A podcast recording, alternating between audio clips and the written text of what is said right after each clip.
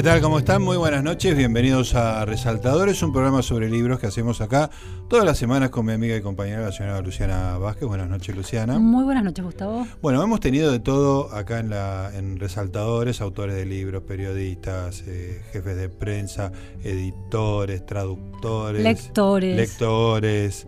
Eh, tendríamos que hacer los especímenes. todo, todo, todo. Nos faltaba un anticuario, un librero de viejo, una persona que se ocupe de los incunables, de esos objetos maravillosos. Entonces, bueno, tuvimos la idea, pero nos trajeron una persona joven. Esto es absolutamente inexplicable que, aparece, pero me, aclara que no es tan joven. Estamos con Lucio Aquilante, que, Aquilanti, perdón, que es bibliófilo, lector, librero, coleccionista y joven. No tanto, no tanto. Un gusto, un gusto estar con ustedes. Gracias por, por venir. ¿Cómo es que una persona, bueno, me dijiste que tenés 49, que pareces menos, pero tenés 49 años para, para mis estándares sigue siendo bastante joven. Pero si yo te daba 40. Sí, sí, ¿viste? está fantástico. Ahí está, perfecto.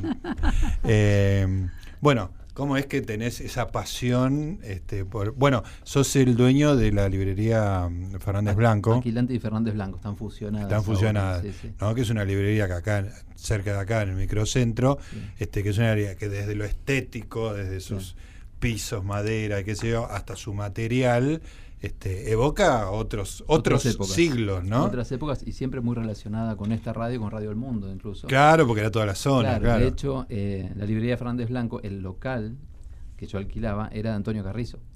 Ah, bueno, eso une todo. Claro, Tony, Tony este, eso une todo. de toda la vida, de la librería mi primera bicicleta, yo pensé que eran los Reyes Magos y había sido Tony. ¿En serio? Sí, sí. Este, Qué emocionante. sí, sí, sí, eran muy amigos con mi papá. Obviamente, para, el que no lo sabe, Antonio Carrizo, además de ser el señor radio, era un bibliófilo tremendo, extraordinario, coleccionista, ¿no? Coleccionista muy tremendo. Muy, este, muy sabedor, muy conocedor y un buen buscador de libros. No, no, hace falta. No, no. A ver, hay gente que, que los libros le llegan y hay gente que tiene que esmerarse en buscarlos. Él viene de Villegas y, no le fue tan fácil armar sus, bibliotecas y su colección. Él se formó solo, es este un autodidacta, un, self-made man, como dicen. Y, se le notaba, ¿no? Aprendió muchísimo, un tipo muy interesante. Bueno, contá tu historia, Bueno, este, a ver, mi papá trabajó en la librería Fernández Blanco muchos años, en la antigua Casa Pardo. Eh, muchos años, como 30 años, y fue un gran librero. Y después él se retiró, se, siguió por su cuenta. Y a los 18 años yo empecé a trabajar en la librería como empleado, en Fernández Blanco. está acá, estaba en Tucumán y, Maipú, acá, unos metros. Este, y bueno, empecé em, sin saber que quería ser librero. En mi casa siempre todo el mundo había sido lector. Yo era el menos lector de, todos los hermanos. ¿Cuántos este, hermanos son? Cuatro. Este, y yo era el, soy el tercero y era el menos lector. Tenía otras inquietudes, música, otras cosas. Pero a los 18, no, a los 14 años empecé a leer muchísimo, muchísimo. Ya desde antes leía los típicos libros de aventura que lee todo el mundo. En mi casa había libros este, que habían sido de mis padres también, entonces leía Salgari, esas cosas como si, al final parezco un viejo de verdad, porque leer Salgari de jovencito y no Harry Potter, este, ese es mi universo, que soy un señor este, mayor. Claro. este, y entonces bueno, empecé con ese tipo de lecturas, sin embargo no era el más lector. Y a los 14 años eh, descubrí a Cortázar En, la, escuela, eh, lo cual fue una gran revelación para mí. Acababa de morir Julio. Este, yo tenía 14, eso fue en el 84. Y él murió en febrero y en marzo empezaron las clases y la primera clase fue leer a Cortázar. ¿Qué cosa de Cortázar? Casa Tomada. Y me acuerdo que la profesora de literatura dijo, vamos a leer a un autor que a mí no me, que, para mí es el autor más importante de Argentina, qué sé yo, que yo quiero mucho y que acaba de morir. Y yo dije, a mí qué me importa, pensé yo. No, estaba en tu universo de intereses. Y este, pero esa cosa adolescente. Y le dimos casa tomada y me acuerdo que me quedé deslumbrado al instante. Qué genial. Y eso me llevó a, ir a mi casa y buscarlo, el, libro, y leerlo entero en esa tarde, una sentada. ¿no? Entonces ahí tuve esa fascinación con otro tipo de literatura. ¿Qué te, eh, ¿Qué te atrajo de Casa Tomada en esa adolescencia en la escuela? Yo creo que primero era el ritmo, el ritmo, que tenía que ver con la música. Para, ¿no? es, es, muy interesante en Cortázar la puntuación, este, se deja llevar inmediatamente, ¿no? es, fantástico eso. Y, mm, a ver, Cortázar es un autor que yo eh, quiero más de lo que admiro. ¿sí? pero igual es muy admirable. ¿eh? Ajá. ¿sí? Y, y Bueno, es- hay- acá hay que hacer el paréntesis y aclarar que además sos coleccionista de la obra de, de la obra de Cortázar. Claro, exacto. Después nos metemos de eso de nuevo, pero me parece que era un dato importante. Eh, sí, sí, sí, en mí no es menor, digo, es parte de mi vida. Y, y entonces, bueno, después fue el misterio, el no saber qué era eso que iba tomando la casa, ¿no? Ya todos conocemos el, el- el guion, ¿no? De este libro, el- la trama de este, de este cuento, este, que es algo que va tomando la casa y no se sabe qué es. Eh, por supuesto hay interpretaciones hasta políticas, Sí, sí. pero que no son reales. ¿eh? Este, Cortázar se divertía mucho con eso, decía que era muy buena la interpretación del, del peronismo tomando la Sí, casa. sí. que Claro. Me parece fantástica y la aplaudo, pero no, hay una pesadilla que él soñó antes, está escrito en cartas. Este, y él soñó ese, cu- ese cuento Claro. y lo escribió. Y, Este- y además, eh, discúlpame, Lucio, es mucho mejor el misterio que, que, que el que peronismo convertir, Que- que convertir claro, en que una saberlo- metáfora política. ¿viste? Es- claro. es este, a muy mí- menor. Exactamente. Yo siempre sentí eso. Y cada vez que la gente repite eso, a mí me da pena porque quita todo el misterio, toda la Claro, magia, claro. ¿no? ese cuento. Eh, otras personas dijeron que era el monstruo del incesto que iba tomando la casa. A la miércoles. Porque son dos hermanos, Claro. ¿no? Claro. Este, un hermano y una hermana, y van, van dejando la casa, la- esa entidad o eso va- esa cosa va Ocupando tomando espacios. la casa de a poco, distintas habitaciones, y ellos se van recluyendo hasta llegar a la puerta, y la última vez se van de la casa, tiran la llave por la alcantarilla y no vuelven. que es lo que hizo Cortázar yéndose de país Claro. también, ¿no? Un Sí, poco de- sí. O sea, está buena la interpretación, pero no era eso. Entonces, bueno, ese misterio que, que me generó me llevó a leer el resto de los cuentos, que son maravillosos. Para mí son magistrales realmente los cuentos de Cortázar. Se pueden discutir las novelas y la poesía no se discute, es mala directamente. pero, pero las novelas pueden ser discutibles, pero los cuentos Un de cuentista Cortázar, extraordinario. Increíble, sí. Este, bueno, y eso me- a mí me despertó mucho la, ese fervor por la lectura. Y ya a los 18 años, trabajando en la librería Fernández Blanco como empleado, eh, logré comprar mi primera edición de Julio Cortázar firmada por él, Ajá. Que era el libro Los Reyes, que es el primer libro que él firma como Julio Cortázar, ¿Y una cómo- tirada de 600 ¿Por qué te atrae eh, esa cosa que está eh, al borde del fetichismo? Sí. Digamos, digamos, una cosa es que te fascine el cuento, vayas, te leas todo, qué sé yo. Ahora, de el salto que va al, al- a la adoración del objeto, objeto. este, ¿tenés Bueno, ese, ese momento en tu mente? Sí, sí, yo creo que sí. Bueno, en realidad yo lo aprendí con mi papá, ese amor por el libro, que no se lo transmitió al resto de mis hermanos, que son todos lectores, pero no tienen esa Claro. pasión por el papel y por la tinta y lo, y lo impreso, ¿no? Yo, yo soy de oler los libros, ¿no? De oler el diario. Me gusta el olor a la tinta, es una cosa... Este, y, y eso fue cuando yo era chico, mi papá me pidió que lo ayude a hacer unos catálogos de unos libros muy antiguos, siglo XVII, XVIII, con la máquina de escribir en ese Sí. momento.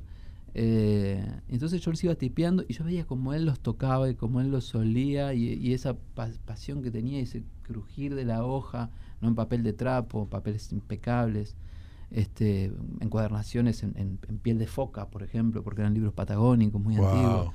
Claro, y yo empecé a ver todo eso y empecé a Claro. sentir A valorar lo que era Claro, cada, claro. cada objeto. Y, y no sabía que después iba a terminar librero en ese momento.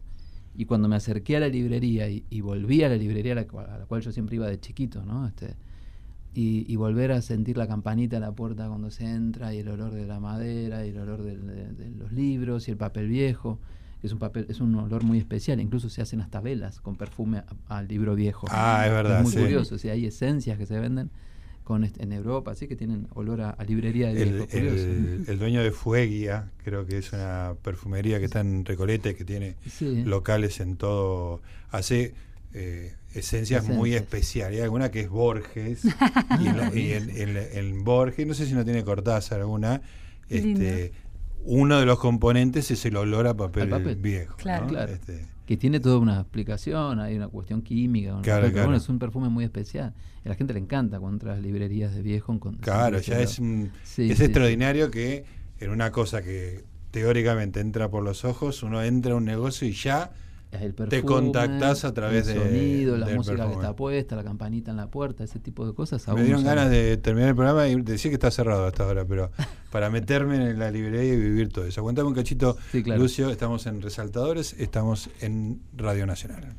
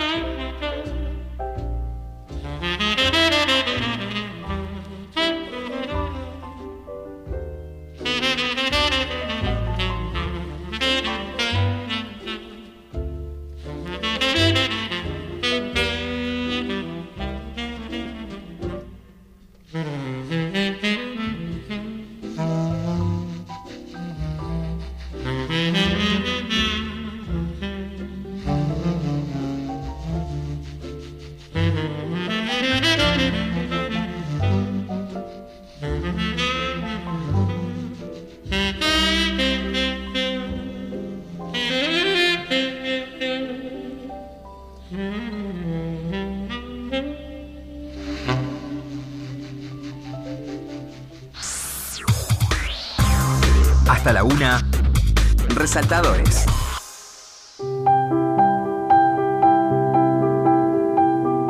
Muy bien, señores, estamos con Lucio Aquilanti, que es uno de los, es el dueño de la librería Fernández Blanco, a pesar de que no es el hijo de Fernández Blanco, No. sino hijo de un empleado de Así Fernández es. Blanco, ¿no? Así es. ¿Y cómo fue que empezaste a trabajar en, en la librería? Y bueno, yo trabajaba en otra cosa, me dedicaba al turismo de aventura, nada que ver. y- Turismo de aventura, Sí, sí, hacía, extraordinario. hacía montañismo, esas cosas. Y cosas por suerte ya pasaron en mi vida. Ahora son montañas de libros. Y este, sí. menos menos riesgosas. A veces, sí. Y No te creas. No creas. Este- este- he estado en situaciones de montañas de libros realmente. Y bueno, y este un día pasé a saludar. Eh, trabajaba acá en el centro y pasé a saludar por ¿A la tu vieja papá? librería. No, él ya no trabajaba en la librería. Ah, mira, ¿no? ya- pero vos ya eras parte del mobiliario. Claro, claro, sí, yo conocía de, de chico, había estado ahí adentro, entonces pasé a saludar a, a Fernández Blanco y que hacía años que no pasaba. Y el viejo llamó a la noche a mi casa y le dijo a mi papá que venga a trabajar conmigo, tiene que trabajar conmigo. Este. ¿Qué- Y ¿Y le qué gustó, fue lo que vio en vos? ¿Qué, argumento que- dio? Supongo que el apasionamiento ¿no? Por las cosas, me parece que eso todavía lo conservo. ¿no? Y, y cuando vos me preguntabas antes por qué ese fetichismo, podríamos llamarlo, es, un- es, quizás es una palabra que prefiero no usar, pero hay cierto fetichismo en el objeto, en, en- en- amar ese, ese Sí, sí, objeto. claro. Pero tiene que ver con otras cosas, tiene que ver con la sensorialidad, tiene que ver con, con no perder el chico, el niño. Ujú. Este, yo de chiquito, de chiquito ya juntaba piedras, juntaba bolitas, juntaba autitos, juntaba. Ah, eras figuritas. coleccionista, naturalmente coleccionista. Claro, y me parece que en los chicos es más normal eso, sobre todo en los varones, ¿no? Que Sí, son más- sí. más de juntar, de armar una colección de Sí, cosas. sí, por algo la- las figuritas son una institución para los chicos, ¿no? Porque Sí, claro. lo que quieren es completar el álbum y Sí, tener y tener. Exactamente. Bueno, y yo siento hoy que hay que completar el álbum todo el tiempo. Tengo tenés el- claro, digo, bueno, voy a coleccionar Pizarnik. Y Sí. empiezo con las figuritas. ¿Qué me falta? esta me Me falta. falta- Ya La misma Nola, como lógica, qué genial. Es, es- es la- esa idea tengo, esa imagen, tal cual. Entonces, cuando empecé a coleccionar a Cortázar, perdón, Sí, sí, no, no, sí, sí. cuando empecé a coleccionar a, a Cortázar, tan jovencito, así dije, bueno, a ver, ¿cuáles son los libros de Cortázar? Y no había una bibliografía. No había bibliografía. No había, eran listitas. No había la internet, libro, obviamente, claro. Más complicado todo. Claro. Listas en la solapa de un libro, algo, una, una pequeña biografía que salía de Cortázar en algún lugar, tenía las obras principales. Pero yo me di cuenta que faltaba una bibliografía, porque aparte estaban todas equivocadas, hacían distintos años, no eran primeras ediciones. Entonces, ¿qué hice? Hice el álbum. Qué genial. no, de- claro, no solo junté los libros, sino que hice el álbum. Claro, Publiqué claro. una bibliografía de Cortázar, que son Extraordinario. 800 piezas en primeras ediciones. 800. 800, incluyendo todas las revistas donde hay una primera aparición de un texto de él. O sea, Claro. a veces tuve que comprar cinco revistas para saber cuál era la primera. Qué ¿sí? genial. Ah, Cosas así, una de Nicaragua, una de Panamá, una de México, una de Honduras y ver, ah, bueno, este es ese Buscar mismo la texto, fecha inicial. ese tenía distinto copete, pero el texto era el mismo. Y por supuesto después todas iban a la pila, nada, nada se tiraba. No, por supuesto, por supuesto que no. Este, y aparte siempre en, en la revista había otra cosa que también me interesaba. Claro. Pero, pero bueno, eso, los discos, todos los libros que él prologó, todos los libros que él eh, hizo en coautoría con artistas plásticos.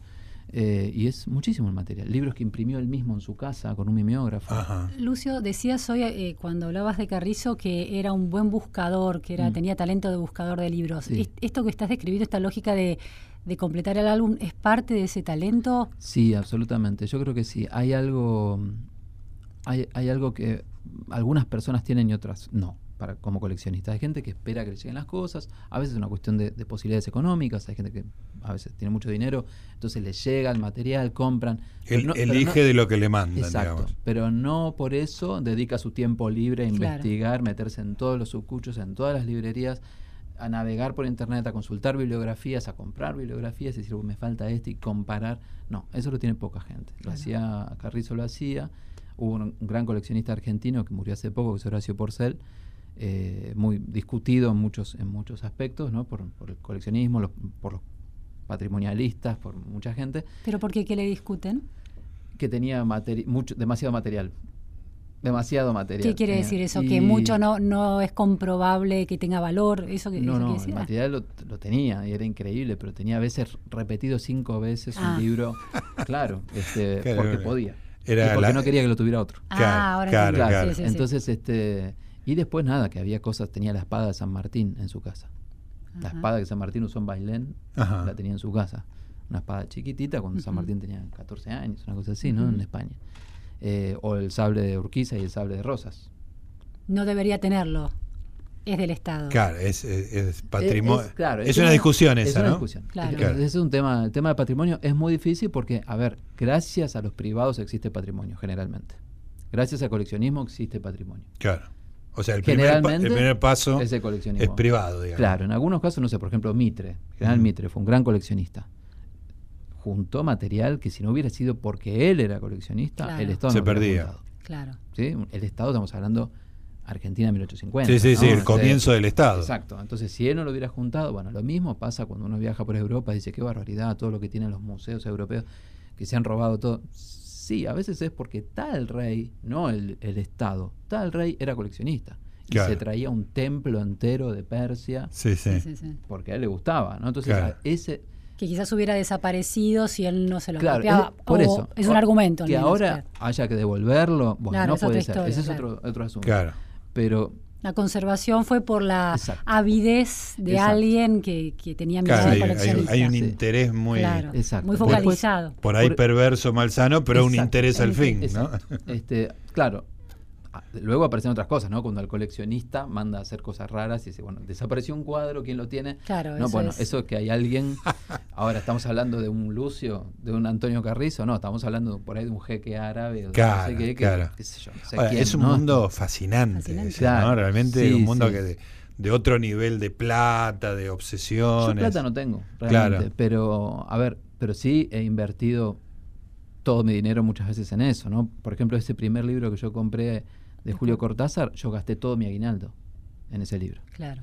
Cuando lo fui a comprar, el viejo Luis La Cueva de, de la librería Platero, eh, me miró y me dijo, no me quería dar el precio, porque yo era un chiquilín, me diciendo, no, no, no, no lo vas a comprar, no, es para vos. Y cuando me lo dijo, yo acababa de cobrar el aguinaldo y lo compré Lo entero. pusiste entero. Entero. Este, para un chico de 18 años. Sí, sí, era es un nivel de Entonces, sí, sí, sacrificio sí, sí. Extraordinario. Entonces, este. Y la colección que posees hoy de Cortázar, con todo ese nivel de, de detalle, de registro y de, y de totalización Sí. de la obra, ¿cuánto cuesta? ¿Qué valor Esa, tiene? esa colección ya no está en mi poder, ya está en poder del Tesoro de la Biblioteca Nacional. Ah, mira. Sí. ¿La, la donaste? La compró la Biblioteca La Nacional. compró, Sí, ajá. cuando se cumplieron los 100 años de Cortázar, en el 2014, hicimos exposiciones en distintos lugares. Se expuso en México, en París, en Mendoza, acá en Buenos Aires, en la Biblioteca Nacional. Y el director de la biblioteca me pidió que se quede. Yo tenía una oferta de la biblioteca de la Universidad de Beijing, este, sin haber hablado de precio, pero querían exponerla allá y querían que se quede allá en la colección. Y Qué dilema, para mí ¿no? era mandarla a Marte, Claro. realmente, ¿no? Este, Claro. Lo que hablábamos antes. lo que Sí, sí. claro, un lugar inaccesible. eh, claro, nunca más la iba a ver. Y cuando la Biblioteca Nacional le interesó, me dijo, va a terminar en el Tesoro como colección Aquilanti. De primera dije, bueno, sí, es, es ponerle un monio a esto que me llevó 27 años reunir. ¿Y le cobraste? Eh, o- sí, o- le cobré un precio que era el precio de cada libro sumado, nada más. O sea, que es mucho porque son 800 Claro. piezas. Cuando uno dice, bueno, hay revistas que valen 20 pesos y hay revistas que valen 1000. Claro. Entonces, este, y hay libros que eran muy caros realmente porque los libros, por ejemplo, que hizo con artistas plásticos, por ejemplo, con Tomaselo, Claro. eh, Tomaselo, un, arte, de- de- un artista de- que hacía arte cinético y que murió hace poco también, gran artista, sus libros y sus piezas y sus, y sus este, obras se están vendiendo muy caras. Entonces, Claro. Un libro que son 25 ejemplares firmados por Tomaselo y Cortázar, Claro. 25 ejemplares en total, y yo tenía número 3, que tenía aparte una suite especial de que los grabados y qué sé yo. Claro. Bueno, eso sí tiene mucho valor. Es una obra de arte, en definitiva. Claro. Bueno, Claro. de hecho, los está comprando Reina Sofía, esos libros, Ajá. como piezas de arte Claro. y no como. Sí, sí, no como libros, sí, claro. ¿eh? Yo lo compraba por Cortázar, Claro. pero, la- pero es una obra de arte. Más- de hecho, vienen en cajas de madera. ¿no? Sí, sí, me imagino. Lucio, ¿es más el mercado de arte que el mercado de libros? Es decir, ¿se parece más al mercado de arte el, No. el mundo en el que estás No, metido? yo creo que no, yo creo que no. Somos perfiles totalmente distintos. Por Sí. ejemplo, cuando yo pienso en arte, tengo cuadros en mi casa, son para colgar. Me tiene que gustar. Sí, Si a mí me traen un Picasso y no me gusta, no lo cuelgo. sí. ¿sí? Eh, entonces, es una cuestión estética para mí, el arte. ¿sí? No- nunca coleccionaría artes para tenerlos en una cuadrera, en un sótano. Y el libro, sí, el libro. El libro está ahí y, y vienen mis amigos y tomamos un vino y hablamos y sacamos los libros y me dicen, ¿leíste tal cosa? No, leíste tal cosa. Y, y está viva la biblioteca. Siguen siendo el contenido, sigue siendo importante. no es solamente el objeto material. totalmente, Ajá. Totalmente. Mi biblioteca personal, la que está en mi casa, la que yo uso todo el tiempo, casi no hay libros de colección. Ajá. Casi no hay libros de colección. Después está la colección. Es otra cosa. Por ejemplo, leo Pizarnik, lo leo en ediciones modernas. Claro. eh, cuando quiero leer a Alejandra, pero cuando quiero coleccionarla busco las primeras ediciones ¿Y te dedicadas por pasa ella. esto? Siempre hablamos con Gustavo en el programa de la diferencia entre leer el- una versión en papel de un libro y una versión en el Kindle. Sí. ¿Hay una diferencia eh, cuando lees Pizarnik o Cortázar en ese libro original, en esa primera edición, que leerlo en una edición moderna de hoy en día, digamos? Eh, Moderna, no, porque la otra también es moderna, pero digo, de hoy. Hay una diferencia, pero en ese caso no es necesariamente buena la diferencia. Cuando estoy tocando un libro que es muy especial y que son 25 ejemplares y que a veces las, las hojas no están cortadas, entonces hay que desplegar los pliegues Ah, así claro, para leerlo sí. y girar. La verdad lo hago con un cuidado que es un, Que es anti- poco es práctico. un antilibro. Es poco práctico. Claro. El libro Claro. nació perfecto. Sí, sí, El es libro un di- diseño inmejorable. Inmejorable. Sí, es inmejorable. Yo no estoy en contra del libro digital, nada, pero el libro es perfecto. Sí. Este, y se mantiene casi sin cambios, ¿no? Este, Es muy impresionante. desde eso. la primera vez que cosieron pliegos, digamos, a Sí, partir sí. de ahí. No lograron inventar No, algo. y siguen siendo Puede ser algo alternativo como el libro electrónico. Sí, Que muchas veces el libro electrónico este, emula eh, sensorialmente Exacto. esa idea de pasar la página, etcétera, Bueno, digamos, yo- ¿no? Porque el original es tan bueno que solo, se- solo se lo puede imitar, Claro. ¿no? claro, pero es, eh, por algo lo están imitando. Claro, claro. Le ponen el sonido de las páginas, Sí, sí, sí, crujir, crack, ¿no? Cuando uno pasa. eh, cuando uno saca una foto con un celular, hace chic, como si fuese el obturador de una máquina. vieja. Exactamente. extraño el obturador de las Claro, claro, son sonidos innecesarios, Exacto, salvo embargo, emotivamente. Exacto. Ahí está. Entonces es lo emotivo lo que uno tiene Claro. cuando tiene el Claro, papel. recrear la experiencia, ¿no? Claro. La sensorialidad y la experiencia, ¿no? Cuando yo veo, por ejemplo, este, no sé, tengo una, una copa de cristal preciosa y una botella de vino. ¿Me lo tomo el vino de la botella o lo pongo en la copa? ¿No? Es Sí, distinto es tomarlo en la- distinto, en la, claro. copa. Tengo una copa de plástico y una copa de cristal. No, ¿Cuál elijo? claro, total. sí. Este, y hay una, una anécdota de una libre, de una colección, una clienta en realidad, ni coleccionista de nada, vino a la librería, estábamos hablando de esto, y de la sensorialidad y de los distintos formatos del libro, y me dijo, se quedó así callada, me dice, existe el sexo telefónico, yo Ah. prefiero el del otro. Ah, Genial, muy bueno. genial, ¿no? Es tan bueno eso que nos tenemos que ir al corte, necesariamente. Seguimos con Resaltadores.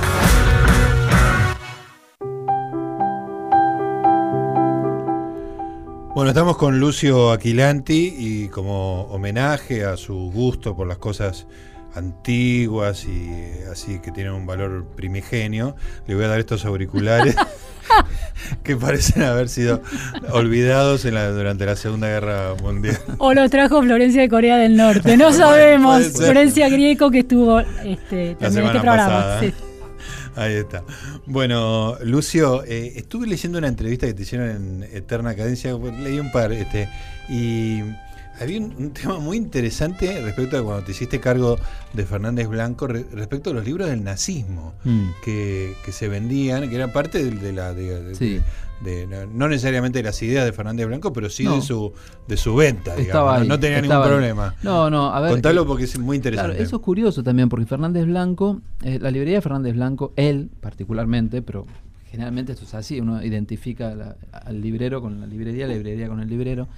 Entonces, este, ah, por ejemplo, qué sé yo, en, la, en la librería Cervantes eh, se gestó la Revolución del 30, por ejemplo, Ajá. ¿no? Una librería de Julio Suárez. Entonces, uno no puede dejar de pensar en Julio Suárez como uno Claro. de los gestores de, la- Claro. de la Revolución del 30. Y lo, lo eras. Había una tertulia ahí atrás con Uriburu sí, sí. y demás, y ahí se gestó. Eh, la librería de Fernández Blanco no se gestó nada de, de- de ningún tipo, pero sí era una libre, él era peronista. Era un peronista de la primera época, ¿no?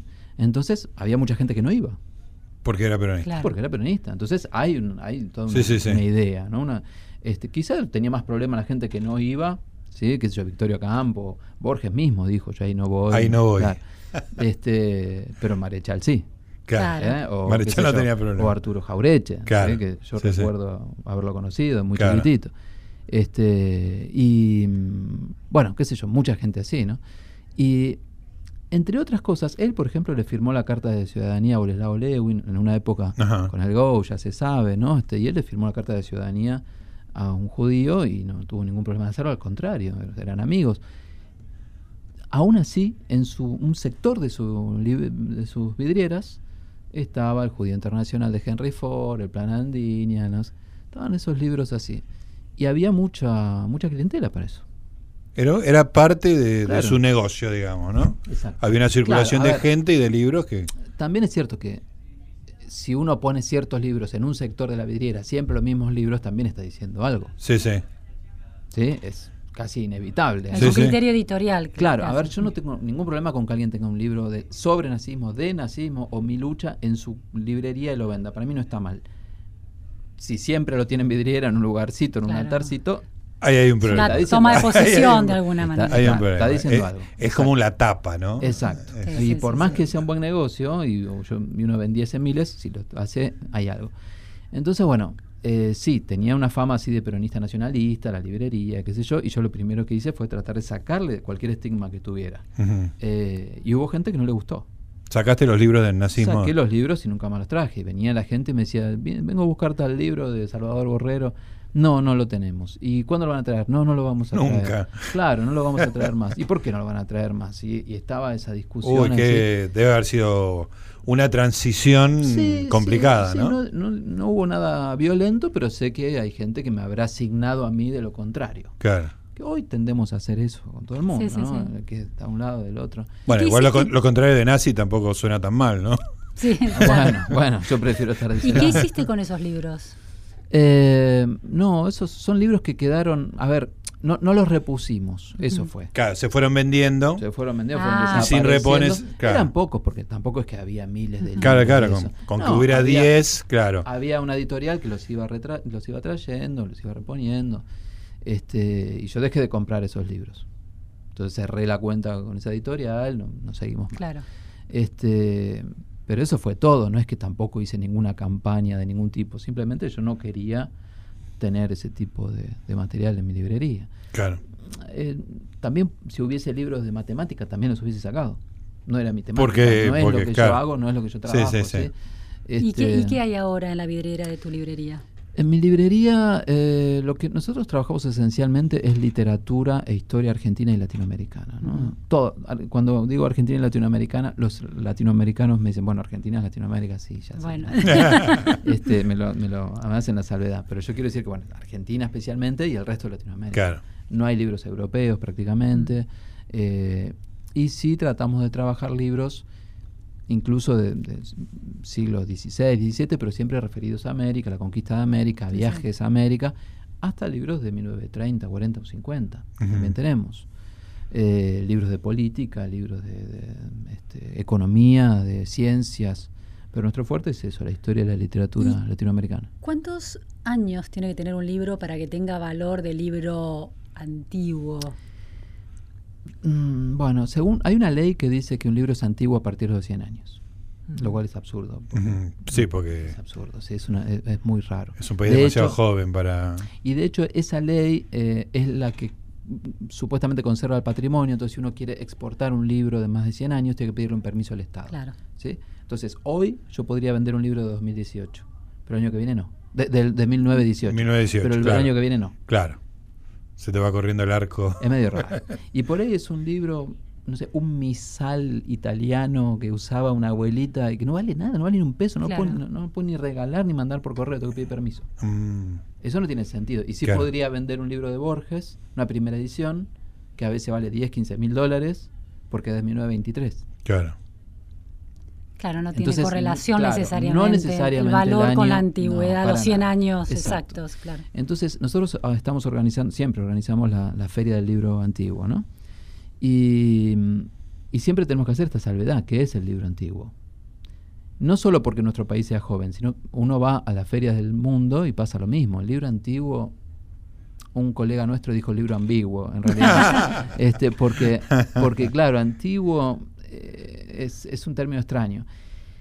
son los libros escasos, los libros exquisitos, los libros con una encuadernación especial, los libros Claro. tocados por el autor, los Claro. libros de las vanguardias, ¿no? Un libro de, no sé, de este, Marinetti, Claro. ¿no? De 1920 o 30 o 40 o 50, son, son libros preciosos, magníficos. Ahora, por ejemplo, va a haber expuesto un libro de, de Marcel Duchamp eh, con una encuadernación increíble, original, de época, es de Duchamp y Proust. Y, y tiene un, un seno, una teta de goma en la tapa, Ajá. así, ¿no? Entonces Claro. es una en cosa tres dimensiones, o sea que protruye. Y de época, Ajá. exactamente. Tiene- la tapa se abre, tiene un, hueco y lo que. Sale la teta. Sí, sí, sí. La teta, Extraordinario. aparte no, este, una teta, así Sí, sí, sí, sí. y, y eso está, eso va a la Feria del Libro Antiguo, es una maravilla, es un libro importantísimo. Realmente, no sé el valor, pero es un valor muy alto. Eh, y uno dice, bueno, pero eso no es un incunable, ¿no? Eso no es un libro, Claro. este, qué sé yo. yo, lo, yo lo entiendo. Claro, si alguien va a ver momias a la Feria del Libro Antiguo, eh, se va a llevar un chasco, porque va a haber alguna. El resto Claro. van a ser cosas O sea que hay varios parámetros que son eh, bastante, bueno, como diría tu amigo, ambiguos, Ambiguos, ¿no? sí. Que no son definitivos Sí. o que se pueden trazar Eh, no, con una nada. fecha. E incluso en los precios. Claro. Incluso en los precios. Uno dice, bueno, ¿qué voy a ir a la feria del libro antiguo? Yo no tengo plata. No, no, hay libros de 400, 500, 600, 800 pesos. Sí, que es lo que sale un libro. ¿Qué es lo que sale cualquier actual. novela? Exacto. Claro. Y uno dice, ¿pero cómo? ¿Puedo comprar una primera edición de Mujica Lainez dedicada por Mujica Lainez a ese valor? Sí, Ajá. sí, Ah, mira, qué lindo. se puede. ¿Y eso qué puede ser? ¿De la década del 60, por ejemplo? Sí, 50, 60. Claro. Este, eh, digo Mujica Lainez por decir algo, ¿no? Este, después hay libros que van subiendo. Roberto Art, Cortázar, Borges van subiendo de precios. Mm. Pero por ahí uno puede comprar los, los autores de, de, mm, la generación de Boedo, el grupo de Boedo, en primeras ediciones a precios muy razonables. Y a veces son libros rarísimos y hermosos, aparte. Claro. Mucho más lindos que los Martín Fierristas en muchos casos. Ajá, mira. ¿Y, y qué salto pega el libro cuando tiene la firma del, del autor? Depende del autor. En el caso de Borges, por ejemplo, ha firmado tanto. Ah. Él mismo dijo que un día sus Bajó libros su- iban a valer inflación menos. de firma de Borges. Bajó claro. su cotización. Claro, Claro. entonces. Demasiada ver, oferta. eh, la otra, un colega mío, no sé si la tiene todavía, Alberto Casares, acá vecino también, un, un gran colega y amigo. eh, no sé si lo tiene, pero tuvo un ejemplar de Baristo Carriego, que es el libro que, Borges, que Claro. el papá de Borges le encarga Sí, sí. a Borges, y está dedicado por Giorgi a su papá, a padre. Oh, Ah, eso, ese- Bueno. eso es. Ese es Esa impresionante. es una firma Eso en el momento. Claro. Es 1930. dinamita eso. Claro. Ah. Ahora, ¿Y de, y de qué precio estamos hablando ahí? La verdad no sé a cuánto lo tenía. Eh, hoy una sin, sin firmar, vamos a vamos a olvidémonos de Sí, sí. Casares. Ese libro, por ejemplo, para, para tener una idea, yo por lo general no hablo mucho de precios de libros, pero es un libro que podría costar hoy, o el valor internacional así, son unos 400 dólares. Ajá. Ese libro. Eh, incluso un poco menos también. También es cierto que con los cambios del dólar uno tiene que Sí, acomodarse, sí. pero a nivel internacional, en sitios internacionales, está puesto entre Está por 300, ahí. 400 dólares. Con una firma así, y mil. Claro. ¿sí? Sí, más que, más Claro, que duplicarse. Exacto. Ahora, hay libros de Borges que no tienen precio en dólares, porque no son de valor internacional. Primeras ediciones, por ejemplo, La moneda de hierro, editado por MC. Claro, 1970 y Claro, algo. esos Claro. libros azules, rayaditos. Sí, sí, sí. Este, muy Más cu- bonito. Más, cuadrado Claro. que Pero no. Primeras ediciones, Borges, Pero en el pero mercado no, no, tiene un valor internacional. Claro. Claro. Por eso a veces hay ciertos precios que que uno puede hablar en dólares, ¿no? Si uno tiene un Picasso no es lo mismo que si tiene un cuadro de Verdía, argentino, ¿no? Uno puede hablar en dólares, pero si tengo un Picasso hablemos en dólares, ¿no? Claro. Qué mundo fascinante. Bueno, Lucio, seguimos en un ratito. Estamos en Resaltadores, en Nacional, AM870.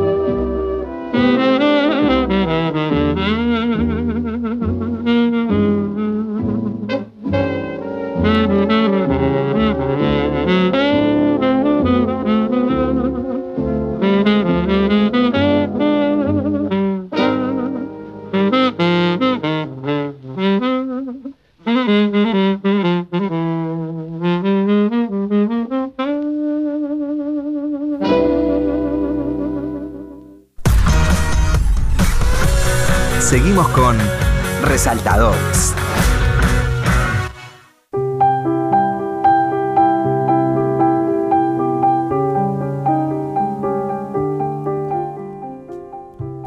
Muy bien, seguimos en Resaltadores, estamos con Lucio Aquilanti, que este, me estaba contando de la librería Fernández Blanco fusionada Con librería Quilanti. Con librería Aquilanti. Claro, librería Quilanti, la, después de que yo trabajé en Fernández Blanco como empleado, después abrí la librería La Quilanti abriste, la abriste en lo vos. que era el depósito de Fernández Blanco.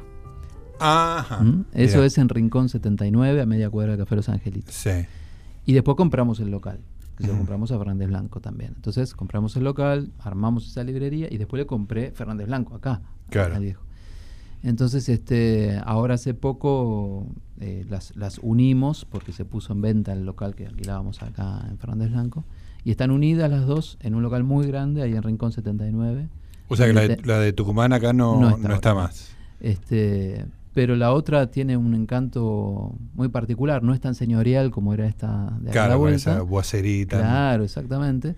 Pero tiene un encanto muy particular, porque está llena de objetos, de cosas, de cuadros y, de, y la iluminación muy cálida y globos terráqueos. Uf. Se acaba de filmar una película ahí ¿En adentro. serio? Sí. ¿Qué película? Eh, Necronomicon, la del Oh, libro este famoso de de Lovecraft. Lovecraft, Claro. exactamente. Este, Una película argentina sobre, sí, sobre. Lovecraft. Sí, sí. ¿Tenés idea del director o Sí, algo? es eh, Marcelo Yapses. Ya se estrenó Ah, la Yapses. película, sí, sí. Ah, Y- sí, sí, tenés se razón, estrenó. claro. Y con muchos efectos especiales. Claro, además, claro. Es una película de terror, ¿no? ¿Y apareciste Muy- vos en No, no. no. Lucio, ¿y qué, Como monstruo. qué, qué gente va a la, a la librería? Este, ¿Son jóvenes, gente muy grande? Bueno, ¿Cuál es el comprador hace poco de libros? hablábamos de eso. Hay, hay, no es, hay muchos perfiles de, de- de- de compradores de libros, pero en realidad hay una franja etaria, hay una cuestión de género también. Por ejemplo, eh, se sabe perfectamente que en las librerías de nuevo el 60% son mujeres las Ajá. compradoras. En la librería de 60-40 nuevo. la proporción. sí. En la librería viejo no. Ajá. No sé qué porcentaje, pero en mi librería te diría que un 80% son varones. Pero puede que tenga que ver con el coleccionismo. Eh, Eso te iba a Ah, decir. Claro, esto que El coleccionismo es una de- característica masculina. Me parece que sí, más de... Porque, qué sé yo, a mí me gusta la pesca con mosca, por ejemplo. ¿Cuántas mujeres hay que pescan con mosca? Muy pocas. Porque, no sé, será por eso de juntarlas, atar las Sí, sí, moscas, sí. hacer juntar cañas. ¿a qué no son, son cosas inútiles totalmente, que solamente Claro. para un tipo básico. Bueno, yo te decía hace un rato lo de la, ¿En serio la digo, figurita no? de los chicos. Digo, que no es que el mercado le mete en la cabeza a los No, niños varones, sino que el mercado aprovecha que el niño varón tiene una tendencia a coleccionismo Claro, sí, me a que junte los jugadores de la Champions League. este, Claro, me parece las Gravity dos cosas, me parece. Claro, hay un- cultural y es natural. Claro. Pero entonces me parece que en ese sentido tenemos más clientes que van por el libro viejo que por el que por la, en la misma obra en una, en una edición nueva. Eh, pero no es solo eso, no sé, no sé por qué. Ten- en, nuestro, en nuestro mercado pasa eso. Y, y después hay una franja etaria que puede estar entre lo- hoy entre los 30 y los 60. Ajá. Y tiene explicaciones. Ha variado también. Hasta hace unos 10, 15 años a- el público empezaba a los 20. Tenía Ah. compradores de 20 con poca plata. Sí, es sí, otra sí. cosa. Pero sí venían a buscar tal revista del año Dispuestos a 70. dejar un aguinaldo por ahí, A ¿no? Por sí. la pasión. A veces sí. O porque están investigando a tal autor y saben que en la revista Sur Claro. salió tal número, entonces están buscando tal número de la revista. Eh, ahora no, me parece que eso ha variado y creo que se debe a las redes y a los teléfonos y a estas Claro. cosas. Claro. Otra relación con el objeto libro. Otra relación con el papel y con el objeto y con la sensorialidad. Claro. Ujú. Sí, sí, es sé. un hecho, un dato Sí. de la realidad. Claro, yo digo, unas cosas más lindas que puede haber en la vida es darse un abrazo con un amigo, ¿no? ¿Cómo se hace por Facebook? No lo entiendo, pero bueno, han, han perdido. Pero evidentemente también. algo ofrece a cambio, digamos, ¿no? La posibilidad de más amigos o de amigos a la lejanía. tan Bueno, pero, So- sos por ejemplo, escéptico. eh, soy escéptico, sí. Por ejemplo, eso de más amigos o más libros. Eh, Eudeva, una editorial que yo quiero mucho y que creo que todos tenemos que querer mucho, hace poco sacó un este un e-reader, ¿sí? que, Sí. que lo Sí, sí, publicaban claro. ellos, ¿no? Y el eslogan era todos tus libros en un mismo lugar. Sí, en mi casa. no los quiero en mi mano. ¿Para qué quiero todos mis libros en la, en la mano? No, no, no me sirve, los leo de a uno. este, Sí, no, sí, no, no es necesario. Entonces, ¿para qué quiero tantos amigos en un teléfono? Prefiero estar con tres sentados y charlando y tomando un mate, ¿no? Este, me parece mucho mejor.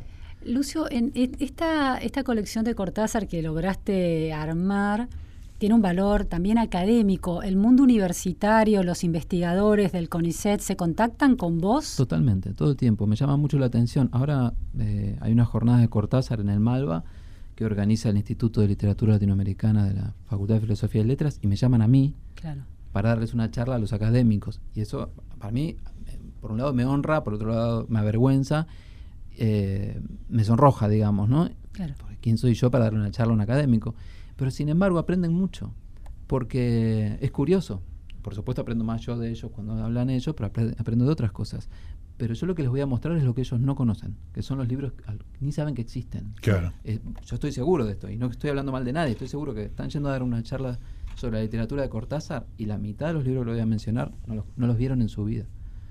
Este, porque son libros desconocidos, pues son Claro, no están en circulación. Exacto, porque no están recopilados, porque, bueno, eh, entonces en ese sentido uno puede aportar. Y eso como librero y bibliógrafo. Como coleccionista, aparte, los reuní y los podría haber donado o vendido, no importa. Yo siempre sí. prefiero, soy de la idea de vender y no de donar, porque cuando uno dona, no necesariamente hay interés de- del otro lado. Claro. Ajá, ¿sí? le, le da más valor la venta. Ahora, no estoy hablando de dinero. Y uno dice, bueno, vos porque sos librero y sos comerciante. No, no. Yo si tengo una colección importante que quiero que esté en tal institución, yo se la vendo, aunque sea 10 pesos. Claro. Hagan toda la gestión. Hagan Claro. el trámite, consigan el dinero, hagan el expediente, recíbanlo, díganme dónde va a estar. Claro. Claro, el esfuerzo es medida del interés real y, de- y del cuidado futuro que vaya a recibir. Claro. Absolutamente. Me he ganado la antipatía de, de alguna persona al decir esto en una conferencia, que estaba presente, la que en ese momento era directora de, de bibliotecas populares. Ah, claro. Y no le gustó que yo dijera algo así.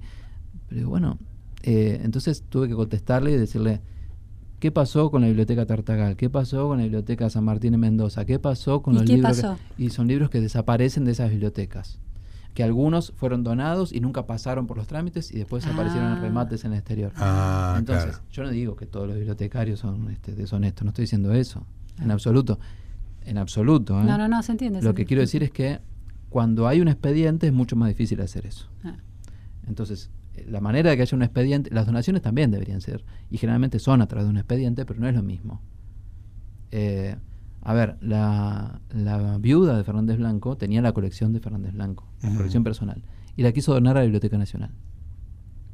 Y en la Biblioteca Nacional, en cierto momento, ¿no? Le, le- le dicen, eh, bueno, háganos una lista del material. Dice, no, son 5.000 libros, yo tengo 83 años. Claro. ¿no? Claro, claro, tengo Sí, esto. claro, Hagan ustedes la lista. Claro, vengan a verlo. Es la biblioteca de Fernández Blanco. Estoy Claro, ofreciendo estoy- algo- te estoy regalando. Claro. Sí, y estaban a 10 cuadras los libros, ¿sí?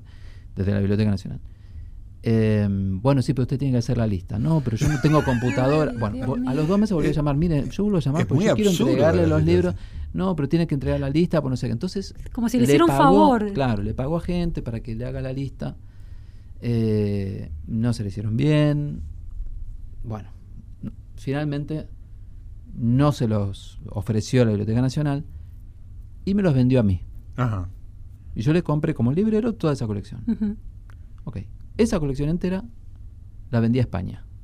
Entera, sí, como Sí. te llegó. la- Sí, ¿A un museo el o a otro 80%, librero? A una, a una institución, a una mm, junta, la Junta de Galicia de España. Ajá. Entonces se le, se le cuando se hace el trámite para exportar los libros, sobre todo los que tenían más de 100 años, Claro. le cae a la Biblioteca Nacional un expediente de 1500 páginas Claro. que preparé yo mismo, Claro. Con el formulario para, por cada libro, con la foto de cada libro, un delirio realmente. Claro, una cosa impresionante. ¿Y esto qué es? Entonces digo, bueno, vengan a verlo. Entonces vinieron a verlo. ¿Podemos ir? Me dicen, ¿podemos ir a verlo? Sí, vengan a la librería a verlo. No hay nada raro, es una librería esto. Entonces vinieron a verlo. Y dice, pero esto es una maravilla. ¿Por qué no se lo ofrecieron a la Biblioteca Nacional No, en no, venta? no, no. bueno, No. Qué risa. no vamos a hablar en qué gestión fue para no, para no dejar mal a ningún Pero es tremendo. Porque en realidad tampoco fue culpa del director, fue Ah, culpa- seguramente ¿sí? en Sí, niveles la intermedios. burocracia ¿no? de, de la biblioteca, sí. Entonces yo digo, se los, Claro, es, más un tener. sistema eso, Sí, ¿no? sí, la sí, idea sí. de que. Ese es el punto. Por Claro. eso no estoy hablando mal del bibliotecario, de la bibliotecaria, de, de la directora Conavip de aquel momento, ni del bibliotecario. No, no, no pasa por ahí. Siempre la, la burocracia puede generar este tipo de cosas. Claro.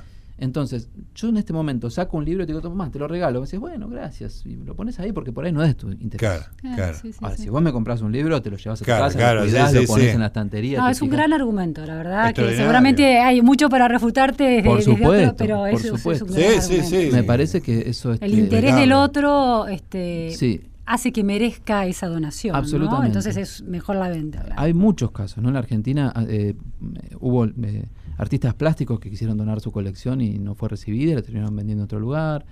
Eh, entonces, eh, me parece que, que hay que buscar otros Y canales. Lucio, ¿sí? a la biblioteca le llega el expediente porque ellos tienen algo que decir, porque son libros de más de 100 años. La Biblioteca Nacional interviene en ese trámite Exacto. para, para exportar los Exacto, libros. sí. Mm. Por lo general, nunca conocí que digan que no. Uno lo puede exportar, pero a ellos les queda el registro de que ese libro salió.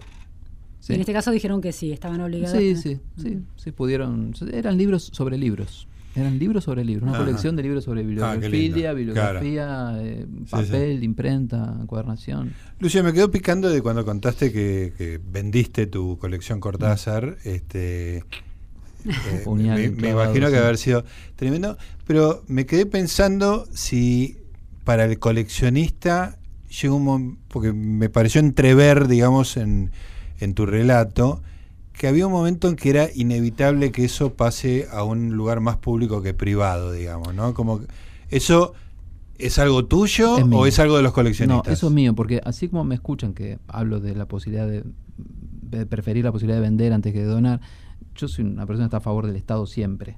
¿sí? Y que esté de- del lado de lo público, ¿sí? Esto es así. Entonces yo quiero que los libros terminen donde tienen que terminar. Claro. Y como librero también lo hago. Si yo Sí. tengo una pieza muy importante, primero se lo ofrezco al Estado. Claro. Primero. Ajá. ¿sí? No fue el caso de esos libros, pues ya se lo habían ofrecido y habían dicho que no. Claro. Claro, Pero sí, en otros sí. casos, primero se lo ofrezco al Estado. Muchas veces me van a decir que no, pues son piezas muy importantes. eh, pero el intento lo hago. Luego intento que quede en un coleccionista argentino. Claro. Si no funciona, está lo- el plan B, digamos, ¿no?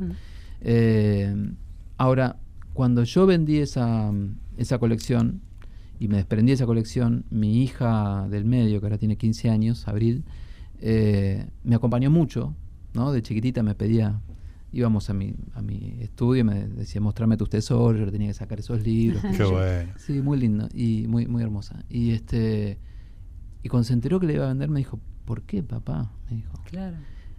Y me dice, ¿necesitas plata? Es una buena "No". pregunta. Es una buena pregunta y Sí, podría sí, haber claro. sido claramente. Y digo, no, no, no, pero no, no te preocupes, no pasa por ahí. Le digo, sigue siendo mía. sigue siendo tuya. Claro. Pero es de todos ahora. Y ahora, y ahora de un- algunas personas más. Ahora Qué bueno. país. Entonces, Claro. que, que esa colección armada haya ido al Estado o a una institución que lo cuide. Si es el Estado, mejor. Pero a cualquier institución que lo cuide y que lo muestre. que que lo, los haga circular entre la gente. Exacto. Entonces, que pueda venir un estudioso de Cortázar de Oslo a estudiar. Claro, claro. Genial. Y que aparte, cuando yo entro a la Biblioteca Nacional en la web y pongo tal libro y dice colección Aquilanti, a mí me da Para vos es una satisfacción. Claro, es como un moño enorme puesto. Pero, insisto, como coleccionista y como divulgador del coleccionismo, del libro viejo, este, siempre digo que hay que entender que el libro no es de uno, aunque Claro. lo haya comprado. Sí. Uno está pagando como un alquiler por un tiempo. Mm. Paga el alquiler. Uno va, ¿Cuánto tiempo va a tener ese libro? ¿10 años? ¿50?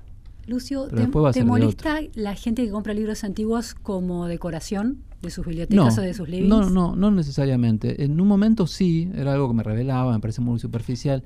Después entendí, hay ciertos, cier- por ejemplo, sé de una gente que compró una estancia, ¿sí? Y, y la estancia estaba vacía. Y el living era todo bibliotecas al lado de un hogar vacíos. ¿Qué van a ir a comprar un libro al Ateneo y empezar de a uno? No, llamaron a decorador, claro, ya, Claro. llename esto de metros y después vemos qué hacemos, pero Claro. hay que llenarlo, ¿no? ¿Y vos elegiste las piezas de esa, de esa decoración? Yo, yo le vendí, y por lo menos le voy a haber vendido un par de metros, sí, pero no, no por metro. Pero digamos. elegías vos sí, cuáles sí. eran los libros que Eran te- libros que eran bonitos y que no tienen valor. Si uno, Ajá. no sé, el Ajá. Cantú, ¿no? La famosa colección esta de, de medicina. Son cosas que hoy no tienen valor, Ah, ¿no? O libros de derecho, Claro. encuadernados. Son libros que no tienen ningún Claro, valor. claro. Pero, que, Pero uno, no- son- que uno no puede tirar porque se, se- Sería muere. una herejía claro, exacto. y quedan lindos. Claro, y a mí me hacen lugar. Entonces, yo no me dedico a ese tipo Claro. de, de- de venta de libros, pero no, no- no necesariamente es malo. Sí conozco anécdotas muy terribles. Una persona que llegó a una librería, que yo estaba ahí presente, y dijo, mira, eh, te- tengo el auto acá en doble fila, te vengo a traer este libro de vuelta porque no me entra en la estantería. Con esta anécdota terrible nos tenemos que despedir. Lucio, un placer. La verdad que aprendimos muchísimo de un mundo que ignorábamos y ya tengo varias, tres o cuatro. Muchas Este, gracias, los espero cuando gusten. Y en la feria, ¿eh? en la, En la feria, del en Libro la feria del libro en el CCK del 7 al 11 de noviembre. Espectacular. Lucio Aquilante, muchas gracias. Muchas Volvemos gracias. La semana que viene con Luciana para ser resaltadores. Chau, gracias.